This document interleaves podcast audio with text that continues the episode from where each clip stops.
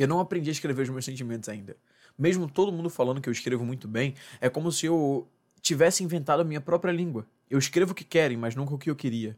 É quase como uma forma de me manter afastado, vendo de longe o que tem ferido todo mundo, numa errônea tentativa de me manter a salvo da dor que tanto dói nos outros, mas sem as histórias que os outros tanto contam.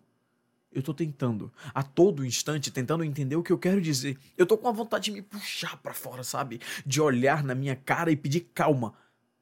Porque parece que tem alguém aqui dentro implorando por mudança, implorando para chegar a sua vez, como se só estivesse esperando algo acontecer e esse algo nunca acontece.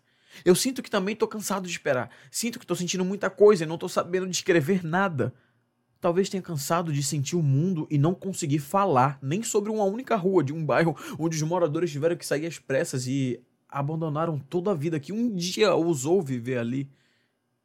Eu queria que tudo parasse por um tempo. Só para eu conseguir dar aquela respirada funda e ter coragem para voltar a andar. Eu só queria que a, aquele controle do filme clique funcionasse para pausar tudo e todos. Um único minuto. Todo o barulho. A multidão que nesse minuto eu conseguisse aprender a minha própria língua. Aprender meu idioma que eu tanto falo e ninguém responde. Que eu grito e ninguém grita. Porque, pelo menos assim, quando eu estiver fluente de mim, eu conseguiria me traduzir. Seria cansativo. Mas é melhor do que não entender nada e não saber explicar nada. Deve ser bom entender o mundo, gritar e alguém ouvir, me encaixar onde me cabe, deve ser bom fazer parte.